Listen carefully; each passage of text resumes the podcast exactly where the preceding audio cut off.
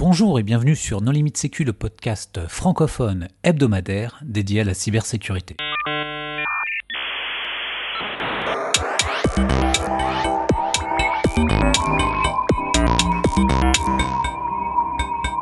Alors aujourd'hui, un épisode sur la loi de programmation militaire avec Mathieu Feuillet. Bonjour Mathieu. Bonjour. Pour discuter avec lui, les contributeurs Non Limite Sécu sont Hervé Schauer. Bonjour. Marc-Antoine Ledieu. Bonjour. Marc-Frédéric Gomez. Bonjour. Et moi-même, Johan Hulot. Alors Mathieu, en préambule, est-ce que tu voudrais bien te présenter? Oui, bien sûr. Donc, je suis Mathieu Feuillet, je suis sous-directeur adjoint à opération à l'ANSI, l'Agence nationale de la sécurité des systèmes d'information. Et en deux mots, la sous-direction opération est celle qui euh, va assurer la mission de défense euh, que porte l'ANSI, avec euh, trois grandes missions. Une mission compréhension de la menace, qu'est-ce qui finalement cherche à porter atteinte au système d'information qui concerne la France. Une mission de détection, et puis une mission de réaction lorsqu'un incident est détecté ou signalé. Alors, la loi de programmation militaire, on va en parler, mais alors quel est le rapport avec la cybersécurité? Alors, la loi de programmation militaire, c'est c'est effectivement une loi qui va définir des grands principes de programmation pour les cinq années à venir, notamment pour les armées. Mais avec le temps, c'est devenu un véhicule législatif qui va porter beaucoup d'éléments qui concernent tout ce qui est en rapport avec la, défense.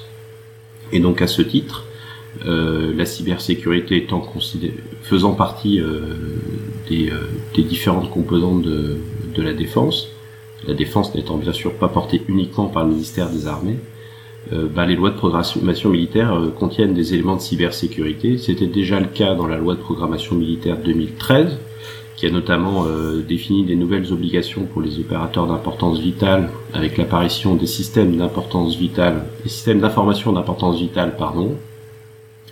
Et, et donc en 2018, il y a une nouvelle loi de programmation militaire qui, euh, qui a été votée et qui définit euh, des nouveaux dispositifs euh, justement en matière de cybersécurité.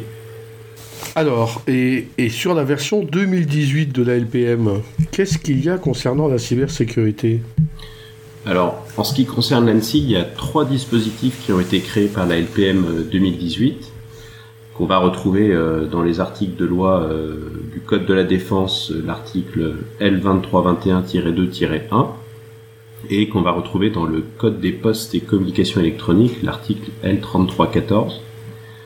Donc, on, dans le jargon de l'agence, on appelle ça les volets 1, 2, 3, donc je, vais les garder. Donc, le volet 1, qui est dans le, qui est donc dans le code des postes, euh, offre la possibilité aux opérateurs de communication électronique de mettre en place des dispositifs dans leur, euh, dans les réseaux de communication électronique qu'ils euh, administrent, des dispositifs pour détecter des menaces informatiques. Donc ça, c'est le premier dispositif. Et euh, lorsqu'ils déclarent à l'agence qu'ils ont euh, cette capacité, l'agence peut leur remettre des marqueurs techniques pour justement qu'ils détectent une menace technique. Le deuxième volet, c'est euh, lui pour le coup est dans le dans le code de la défense. C'est euh, lorsqu'il y a une menace qui euh, concerne soit des autorités publiques, soit des opérateurs d'importance vitale, soit des opérateurs de services essentiels.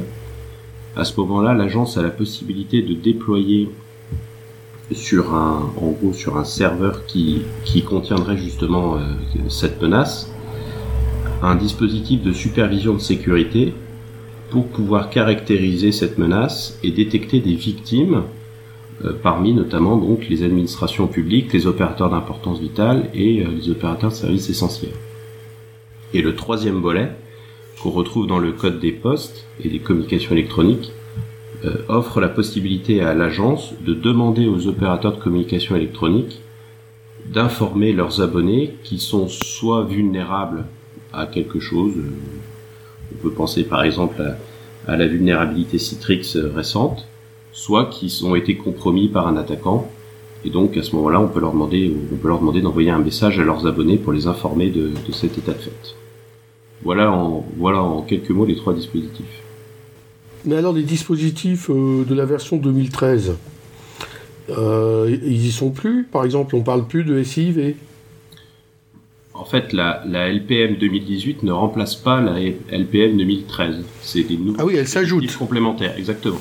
Donc les systèmes d'importance vitale, euh, les systèmes d'information d'importance vitale, pardon, qui ont été définis en 2013, continuent à exister et d'ailleurs euh, cette loi qu'on les opérateurs d'importance vitale ont toujours effectivement des obligations en matière de sécurisation de ces systèmes-là, qui étaient valables, qui sont toujours valables, bien sûr.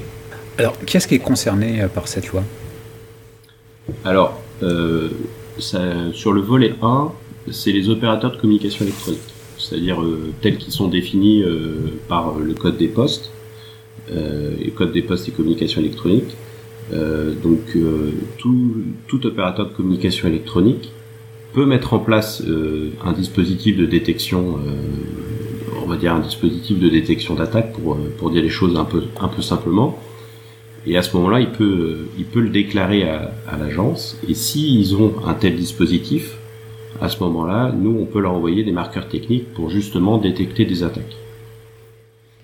Un marqueur technique, pour dire les choses simplement, c'est l'adresse IP d'un serveur de contrôle commande connu, euh, une URL réputée malveillante, euh, etc. Non, mais c'est pas c'est pas ce qu'on indique, c'est pas ce qu'on appelle habituellement, euh, je sais pas moi, indicateur de compromission ou indicateur d'attaque. Ça peut, c'est typiquement ça. Après, ce qui va se passer pour un opérateur de communication électronique, c'est que généralement ils vont faire de la mise en place de ces dispositifs-là sur des, euh, réseaux qui vont avoir des débits euh, parfaitement considérables. Et donc évidemment ce que les gens peuvent faire sur un réseau d'entreprise de détection avec des choses extrêmement fines, euh, ça va pas forcément être faisable en pratique sur le, le réseau d'un opérateur de communication électronique. Mais quand tu parles d'un opérateur de communication électronique, ça peut être aussi bien un opérateur IP qu'un hébergeur. Hein. Alors non, pour le, le, premier volet, donc là, effectivement, le volet 1, on est bien sur un opérateur de communication électronique au sens du code des postes et communication électronique. Donc ce n'est pas un hébergeur. Donc c'est quelqu'un qui, a une quelqu'un qui a une licence qui est déclarée. Alors, je suis... Opérateur télécom et fournisseur d'accès Internet. Ouais, voilà. Voilà. Par contre, le volet 2, où l'ANSI peut aller en, si l'ANSI a connaissance d'une menace sur euh, un serveur qui serait localisé en France, donc euh, typiquement un serveur qui aurait été euh, qui aurait été compromis par un attaquant qui aurait pris la main dessus et qui s'en servirait ensuite de serveur de contrôle commande. Là, l'agence a possibilité de mettre ça, de mettre devant ce serveur un dispositif de supervision de sécurité. Et à ce moment-là, vont être concernés par ce deuxième volet les opérateurs de communication électronique et les hébergeurs tels qu'ils sont définis dans la loi pour la confiance numérique euh, de 2004. Et alors le, troisième volet, il concerne qui? Et donc le troisième volet, qui est donc euh, qui permet à l'agence de demander aux opérateurs de communication électronique de signaler à leurs abonnés qui sont soit vulnérables, soit euh, compromis. Ce troisième volet ne, ne s'applique qu'aux opérateurs de communication électronique.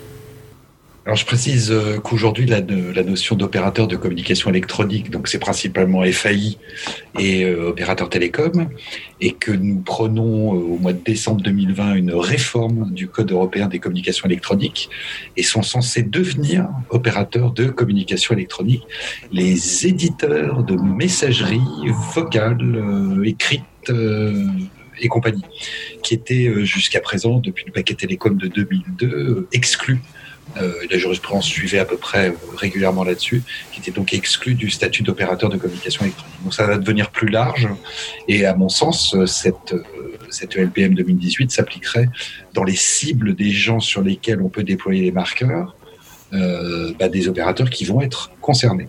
Et il y en a beaucoup maintenant. Marc-Antoine, puisque tu as la parole, est-ce que tu voudrais bien nous faire une synthèse rapide des aspects réglementaires? Effectivement, Mathieu l'a quand même dit en termes un peu plus techniques que moi. Ma vision de juriste, c'est que donc la, la LPM 2018 euh, ajoute euh, quelque chose de nouveau par rapport à celle de 2013, effectivement, qui est la capacité de l'ANSI soit à autoriser le déploiement de marqueurs sécurisés, de sécurité, soit euh, à les imposer. la menace doit peser sur les OIV et les OSE, donc sur les SIV et les SIE, euh, pour prendre les acronymes officiels. Donc c'est la directive Nice, euh, dont la transposition est toujours pas finalisée en France, puisqu'on attend toujours les arrêtés de nomination des, euh, des OSE. Je sais que l'ANSI a fait le job parce que c'est accessible sur le, site web de l'ANSI et que c'est le gouvernement pour l'instant qui freine et ça, se, ça se bataille au niveau de l'Union européenne, parce qu'il y a la Finlande qui en a notifié 10 732, là où la France en a notifié 137. Donc il y a un, problème grave de divergence d'interprétation de la notion d'OSE. Bref, pour en revenir à la, LPM 2018, donc la menace doit peser sur le SI euh, d'un OSE ou d'un OIV et la capacité de déployer les marqueurs euh, peut se faire chez tous les opérateurs de communication électronique, donc principalement les fournisseurs d'accès Internet et les opérateurs télécoms, et euh, d'autre part chez euh, les opérateurs de communication électronique tels qu'ils vont arriver bientôt avec la réforme de, de, l'Union européenne de 2020, donc ça va être les éditeurs de messagerie, et sont aussi concernés effectivement les, les opérateurs dits LCEN, qui sont principalement les hébergeurs, mais aussi les éditeurs de sites web. Donc un gros éditeur de site web qui fournirait euh, quelque chose d'essentiel à un OSE ou un, ou un OIV serait impacté par la capacité de l'ANSI à mettre des marqueurs sur son système d'information. Et après, il y a la partie effectivement obligation de notifier euh, à la demande de l'ANSI, je crois d'ailleurs, euh, les, systèmes compromis des usagers. On utilise même le terme vulnérabilité. C'est une grande première dans les textes officiels. Les vulnérabilités globalement des terminaux, des abonnés, des opérateurs de communication électronique. Donc en clair, les, smartphones, euh, les tablettes euh, et les PC. Mais ça va dans le bon sens quand même. Quand on voit, grâce à cette loi de programmation militaire depuis 2013, on a quand même une sensibilité qui a été faite auprès des entreprises qui sont systémiques, parce qu'un OIV, c'est quand même une entreprise systémique au niveau de la nation. Euh, il ne faut pas oublier non plus que les marqueurs, ce sont des signatures radar. Si on devrait le vulgariser, on va avoir la, chance, grâce aux marqueurs qui sont fournis par la NSSI euh, et par d'autres, parce qu'il y a des sociétés qui sont spécialisées dans ce type de signature radar, c'est de savoir si dans, si dans le système d'information de l'entreprise, il y a des choses malveillantes ou pas qui circulent, ou des activités suspectes. Maintenant, ce qui n'est pas dit dans la loi de la programmation militaire, est-ce que quand ça va détonner, c'est-à-dire que la signature radar va détecter dans le SI de l'OIV, est-ce que l'OIV va être prévenu? Ou est-ce que l'information va être gardée à un niveau étatique? Il ne faut pas oublier que là, on est dans du régalien. Et l'OIV, qui est une entreprise commerciale dans la majorité des cas, il n'y a pas que des ministères. Euh, qu'est-ce qui va se passer à ce niveau-là? Est-ce que la NSSI, dans le cas concret France, euh, entre guillemets, euh, des OIV, va dire on a détecté quelque chose il y a 10 minutes ou on a détecté quelque chose il y a 3 mois? Ça, c'est une question qu'on n'a pas. Dans le texte de loi, ce n'est pas indiqué. Il n'y a pas d'obligation dans le texte de loi que euh, le régulateur, qui est la NSSI dans ce cas précis, euh, dise bah, Moi, je vous préviens dans un délai de 24 heures, 48 heures, 3 mois. Frédéric, euh, on a la LPM de 2013 euh, qui dit clairement que euh, quand il y a une obligation de surveillance des infrastructures essentielles d'un OIV, donc un SIV, mmh. quand on est obligé de déployer à l'intérieur des sondes, ça veut dire qu'on ne le fait pas pour plaisir de le déployer, c'est pour aller détecter et tout de suite réagir. Et la, LPM de 2013 disait bien que l'ANSI avait la capacité de même de prendre la main sur un système. Tout à fait. Après, c'est à l'appréciation de l'autorité de contrôle. Hein. Ça, ça a toujours été comme ça. Après, je pense qu'il faut peut-être préciser un petit peu quand même. Hein. Les dispositifs de, détection de 2013 et les dispositifs de 2018 sont très différents.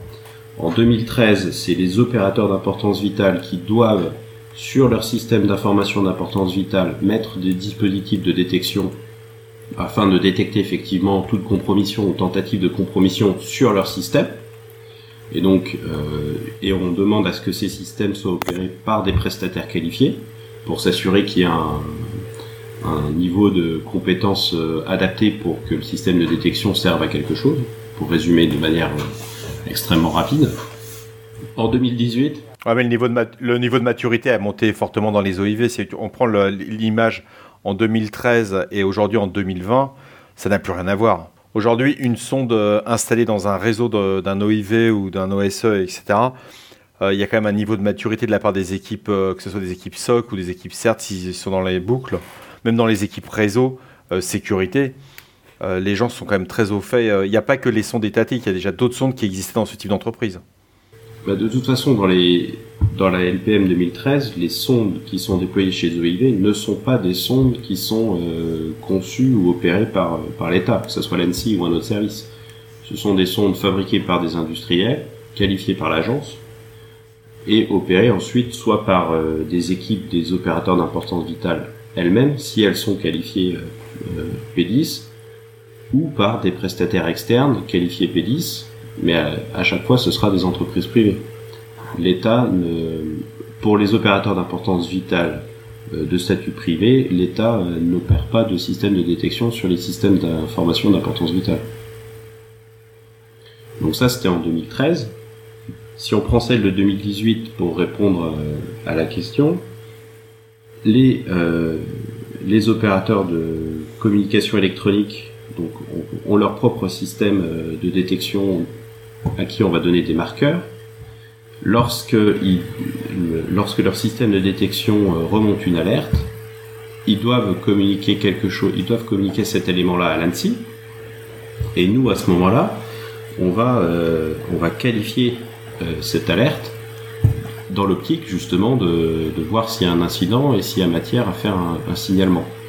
Évidemment, on va pas du tout avoir la même démarche si on est sur quelque chose comme par exemple la rançongiciel, où on a un risque de sabotage qui peut intervenir dans des délais très courts, et où finalement le risque de faux positif n'est pas forcément très grave de dire à quelqu'un qu'il a une menace comme ça, de se tromper, c'est plus important de le prévenir si c'est avéré pour qu'il puisse réagir à temps et avant chiffrement. Et on va peut-être avoir effectivement une démarche différente euh, sur des, euh, des menaces type espionnage, où là c'est quand même extrêmement important d'être sûr de, ce qui se passe avant de, avant de, avant d'intervenir. Donc ça c'est pour la partie opérateur de communication électronique. Donc il y a forcément un travail de qualification euh, d'une alerte. C'est pas parce qu'il y a une alerte qu'il y a un, incident derrière. Et dans la partie effectivement dispositif de supervision qu'on va mettre devant un serveur contrôlé par un attaquant, à ce moment-là, nous, agence avec l'analyse qui est effectuée par les marqueurs justement pour comprendre ce que fait l'attaquant et détecter des victimes, on va effectivement, euh, trouver des victimes, victimes qui seront pas nécessairement en France d'ailleurs, parce que les, attaquants n'utilisent pas forcément les serveurs de contrôle commande qui sont en France pour attaquer des, euh, victimes françaises. Et là, à ce moment-là, on fera des signalements, bah, soit directement auprès des entités concernées si elles sont en France, et si elles sont à l'étranger, on passera par nos homologues pour leur signaler qu'ils ont effectivement une victime potentielle sur leur territoire. Et quand on parle de victimes, est-ce qu'on parle tout le temps d'opérateurs d'importance vitale? Ce qui est important, c'est que la menace, l'objectif, c'est bien de protéger les opérateurs d'importance vitale et les opérateurs de services essentiels et les administrations, les, euh, pardon, les, euh, les autorités publiques euh, après, lorsqu'on va faire les analyses, on va pas forcément trouver que des victimes qui vont être des opérateurs d'importance vitale ou des opérateurs de services essentiels. Mais c'est pas parce que ils sont, appartiennent pas à ces catégories-là qu'ils vont pas euh, recevoir un signalement comme quoi ils sont victimes de quelque chose. Ouais, alors et dans cette euh, LPM 2018, juridiquement, il y a quand même une petite nouveauté en termes de responsabilité. Vous pouvez nous expliquer ça? Le salarié. Qu'est-ce qu'il a de salarié? Le salarié, c'est c'est la, la, victime qui obéit à son chef, non? Ouais, si, si l'entreprise euh, ne respecte pas l'obligation de déploiement des marqueurs imposés par l'ANSI ou ne demande pas l'autorisation euh, préalable à l'ANSI, donc il y a une responsabilité pénale, c'est une amende jusqu'à 150 000 euros pour l'entreprise. Et il y a un délit de responsabilité pénale spéciale pour le salarié, je cite, interdiction pour une durée de 5 ans ou plus d'exercer l'activité professionnelle à l'occasion de l'exercice de laquelle l'infraction a été commise. Alors, les administrateurs sécurité chez les opérateurs télécoms doivent-ils demander une augmentation? Alors, je tiens quand même apporter une précision, c'est que euh, cet article-là ne s'applique euh, que à un des dispositifs sur les trois. celui de justement déploiement de dispositifs de supervision de sécurité de circonstances devant des serveurs qui sont compromis. Ça s'applique pas euh, aux autres dispositifs que j'ai décrits tout à l'heure. D'accord, donc ça serait une personne qui refuse de déployer euh, la sonde Qui refuse de permettre à l'ANSI de, de, déployer le dispositif de supervision de sécurité devant le serveur compromis. Quelqu'un qui héberge euh, les systèmes de messagerie de journalistes indépendants par rapport à des. Ça, serait problématique. Ça, peut être vu comme quelque chose de problématique et éthiquement, euh, je dirais, euh, dur pour eux de dire on va mettre une sonde. C'est-à-dire que le risque cyber passe vraiment en arrière-plan. En fait, ce qu'il faut, ce qu'il faut quand même rappeler, parce qu'on n'en a pas encore parlé jusqu'à présent, c'est que l'ANSI a une autorité de contrôle sur ce dispositif à savoir que euh, l'ANSI est contrôlé par l'ARCEP, euh, à qui on a une obligation d'information euh, à chaque fois qu'on veut mettre en place euh, un de ces dispositifs-là. Et euh, doit justement leur justifier de, la menace qui pèse effectivement sur les opérateurs d'importance vitale ou les opérateurs de services essentiels et qui justifie la mise en place de ce dispositif de circonstance sachant que l'ARCEP euh, a possibilité de, nous demander, euh, si elle estime que les conditions ne sont pas réunies, de mettre fin à une opération et de détruire les données, euh, les données correspondantes. Et donc on est quand même euh, dans un dispositif qui est extrêmement contrôlé. Et par rapport à la crainte pour des journalistes indépendants, etc., la finalité qui est bien affichée dans la loi, c'est la finalité euh, d'étudier justement la menace euh, informatique, la menace sur les systèmes d'information des OIV et des OSE. C'est la seule finalité, comme c'est écrit dans la loi, à l'exclusion de tout autre. Et de toute façon, c'est cohérent avec le fait que c'est la mission de l'ANSI qui n'est ni une autorité judiciaire, ni un service de renseignement. Et c'est précisé dans le décret euh, qui est sorti euh, fin 2018. Je vous, fais une citation courte. Donc, c'est la définition des marqueurs techniques, euh, des éléments techniques, trois points de suspension, qui visent à détecter les communications et programmes informatiques malveillants et à recueillir et analyser les seules données techniques nécessaires à la prévention et à la caractérisation de la menace. Fermez les guillemets. Donc c'est quand même assez clair. Hein. Mmh. C'est pas une définition très large de ce que de ce qu'on peut capter euh, comme euh, ça l'était dans la loi de renseignement, la loi de 2015. Cette loi, elle permettait aux services spécialisés de renseignement de recueillir des données. Là, c'est quand même très différent et c'est assez clairement encadré. Non, mais ce qui est intéressant, c'est que, bon, bah, comme ça, le salarié, euh, même syndicaliste, peut pas s'opposer. Euh, voilà, ça fait avancer les choses. Bon, finalement, c'est euh, une responsabilité un peu nouvelle dans la globalité de la législation, mais c'est dans l'intérêt euh, commun. Alors, justement, on parle d'intérêt. c'est quand même peut-être un peu contraignant pour les OIV, cette loi, bien que ça soit dans leur intérêt. Est-ce qu'il y en a certains qui vont, par exemple, puisqu'il y a des coûts qui sont associés à tout ça, est-ce qu'il euh, y en a qui euh, voudraient y échapper et quelles sont les contraintes réglementaires dans le cas où ils souhaiteraient y échapper?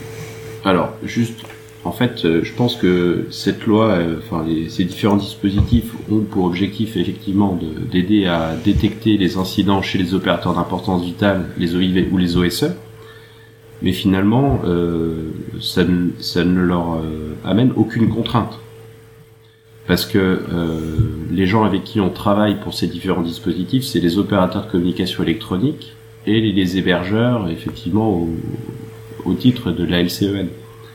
Donc en fait, les OIV, la seule chose qu'ils risquent, entre guillemets, c'est de recevoir un coup de fil pour leur dire qu'il leur est arrivé une bricole mais ils n'ont pas d'obligation euh, qui découle de la LPM 2018, contrairement à la LPM 2013 qui, elle, effectivement, euh, avait euh, introduit un certain nombre de dispositifs et d'obligations de sécurisation avec des règles de sécurité assez strictes sur les systèmes d'information d'importance vitale. En 2018, on met en place des dispositifs qui permettent à l'agence de mieux comprendre les différentes menaces qui pèsent sur tous ces systèmes d'information critiques mais cela n'impose rien aux opérateurs euh, d'importance vitale ou aux opérateurs de services essentiels. Il n'y a rien de nouveau par rapport à la loi de programmation militaire 2013. Pour les OIV, non. Et euh, il faut savoir que ça a plutôt été bien accueilli. Euh, là, je parle d'expérience, euh, on va dire personnelle. Et euh, au début, il y a, eu le, il y a toujours le, ce qu'on appelle le temps d'adaptation de la compréhension du texte de loi. Mais après, c'est euh, vu que ce- pour la majorité des OIV, on est sur des métiers régulés.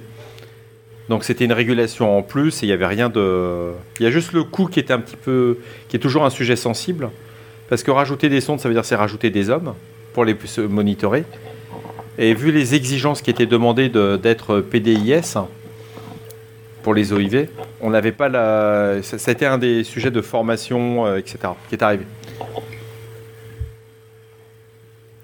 Et donc pour répondre à la question du coût, parce qu'il y a effectivement un coût qui est associé, il y a des euh, arrêtés de tarification qui sont en cours de, qui devraient être publiés d'ici quelques semaines, euh, qui euh, justement permettent de, rémunérer, enfin de, finalement de payer, de payer ce qui est engagé par les opérateurs de communication électronique ou les hébergeurs en fonction des dispositifs.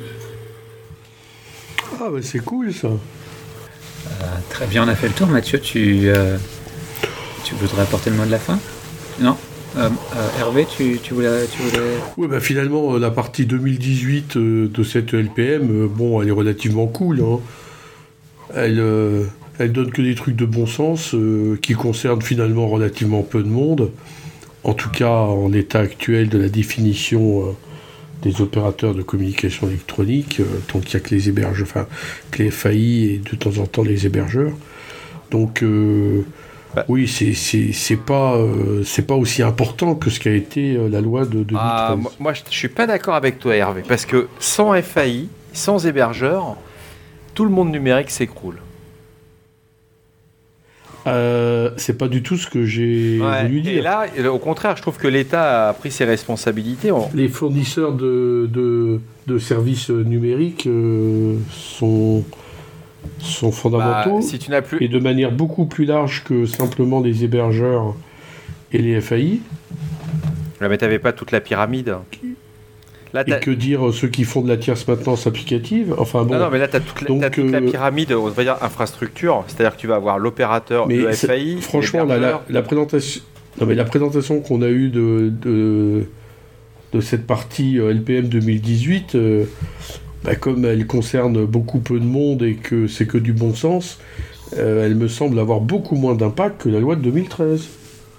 Du bon sens sanctionné pénalement pour ceux qui se plient pas quand même aux directives de l'ANSI. Ouais, mais d'un mais côté, enfin, qui veulent Attends. pas l'installation de la sonde devant leur Ouais. serveur compromis. En fait, si on, si on regarde les choses euh, avec une perspective un peu différente, la LPM 2013, avec la création des systèmes d'information d'importance vitale et toutes les mesures associées, on a effectivement euh, aidé les, OI, les opérateurs d'importance vitale à monter le niveau de sécurité de, la- de leur système critique, Mm. à la fois en matière de prévention, de détection et même un petit peu de capacité de réaction avec euh, une obligation de s'organiser pour être capable de traiter un, un incident. En 2018, ce qu'on fait, c'est qu'on on augmente la capacité de, de l'ANSI à comprendre et à voir ce que vont faire les différentes menaces qui peuvent justement peser sur tous ces systèmes-là, pour justement être capable de réagir plus vite.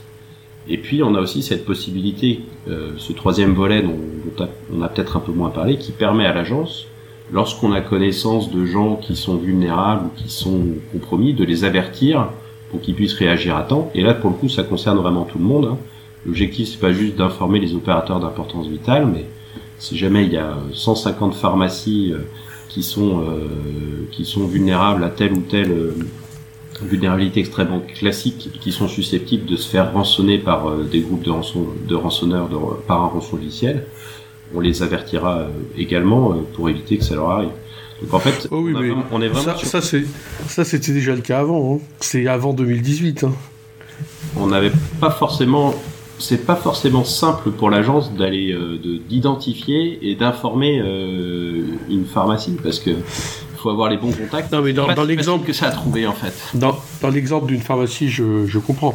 Enfin, il y a déjà des gens qui n'étaient pas dans le périmètre de l'agence et qui ont été informés qu'ils avaient un problème. Donc euh, l'agence a toujours été très gentille avec tout le monde, de ce point de vue-là. évidemment, on est là pour pour aider tout le monde, mm. mais c'est pas la même chose d'informer euh, une vingtaine de, de, de bénéficiaires qu'on a identifiés comme ayant un souci et 8000 qu'on aurait eu parce qu'ils ont il y a une nouvelle une nouvelle vulnérabilité qui est sortie et que on a réussi à identifier qu'il y avait des milliers de, de, personnes concernées sur le territoire national. Oui, ouais, je comprends, c'est pas du tout la même échelle. Moi, je pensais à des gens précis. Et là, et là, en fait, euh, c'est ça l'objectif hein, de ce dispositif, de ce troisième dispositif, c'est d'être capable d'informer de manière extrêmement large des gens qui, qui, qui risquent, qu'ils ont un problème qui risquent d'avoir un problème et qui doivent réagir euh, rapidement pour l'éviter. Donc voilà, donc juste pour revenir effectivement à la différence 2013-2018, 2013 très centré sur les opérateurs d'importance vitale pour les aider à se sécuriser et à se préparer à, à réagir. Et en 2018, augmenter la capacité de, de vision et de et d'information de, de l'agence. Par contre, la diffusion des marqueurs, parce que là, on va parler, on parle d'entreprises qui ne sont euh, qui sont pas avec des sondes étatiques. C'est-à-dire que, pour être de façon très pragmatique, un opérateur a un MISP, un logiciel de partage de, de marqueurs. Vous lui envoyez euh, via un lien sur MISP directement. Euh, ça se passe comment? Il reçoit ça par mail, par par clé USB Alors euh, aujourd'hui avec les donc le, quand on travaille avec les opérateurs de communication électronique, aujourd'hui ça se passe par mail. Mais euh, c'est parce que le, on est encore euh, on est encore dans la phase expérimentale du dispositif parce qu'on pourra le mettre en route pleinement uniquement lorsque les arrêtés de tarification auront été publiés justement pour pouvoir rétribuer les opérateurs de communication électronique lorsqu'ils mènent ce genre de campagne. Donc à ce moment-là, effectivement, on a, on a une phase d'industrialisation euh, pour justement faciliter et accélérer euh, ce genre de ah, campagne. Ça, c'est hyper intéressant, Mathieu, ce que tu es en train de dire, parce que tu veux dire que avec la tarification, quand vous allez demander à un, opérateur de mettre un, un, serveur pour recevoir les indicateurs, il va toucher de l'argent. Alors, ah, donc, il faut, faire, faut bien distinguer les différents volets, hein, parce que c'est pas la même chose. Le volet 1, c'est les opérateurs de communication électronique ont le droit de mettre en place des dispositifs euh, qui leur permettent de détecter des attaques informatiques. Et à ce moment-là, nous, ils se signalent auprès de nous pour dire nous avons un tel dispositif. Alors évidemment, on se donne le droit d'aller leur demander s'ils en ont un par hasard. Et à ce moment-là, nous, on va les, euh, nous, on va uniquement, on va uniquement payer pour une campagne de recherche. On paye pas pour la mise en place des Ok, c'est comme quand tu fais une recherche sur les numéros de téléphone, tu demandes à un opérateur, voilà, j'ai besoin de rechercher sur tel numéro de téléphone tous les appels. On appelait ça les, euh, les euh, facturettes, c'était les... La dette. Ok, donc on serait sur ce même principe. C'est-à-dire qu'en gros, ce qui va être facturé, c'est on va leur dire, euh, vous avez telle liste de marqueurs, on vous demande de, de, chercher pendant une certaine période de temps, une semaine, deux semaines, etc et puis ils doivent nous signaler effectivement chaque fois qu'il y, a, une alerte qui est levée par ces marqueurs-là. Donc ça c'est le volet 1, et donc ils vont être payés bah, par rapport au nombre de marqueurs, euh, à la durée, et ainsi de suite. Donc ça, il y a des arrêtés de tarification qui vont, qui vont sortir euh, dans quelques semaines. Pour le volet 2, où on va déployer un dispositif euh, de supervision devant un serveur qui est contrôlé par un, par un attaquant, ce qui va être facturé, c'est bah, en fait c'est juste l'hébergement du dispositif. C'est-à-dire qu'on va avoir un hébergeur ou un opérateur de communication électronique.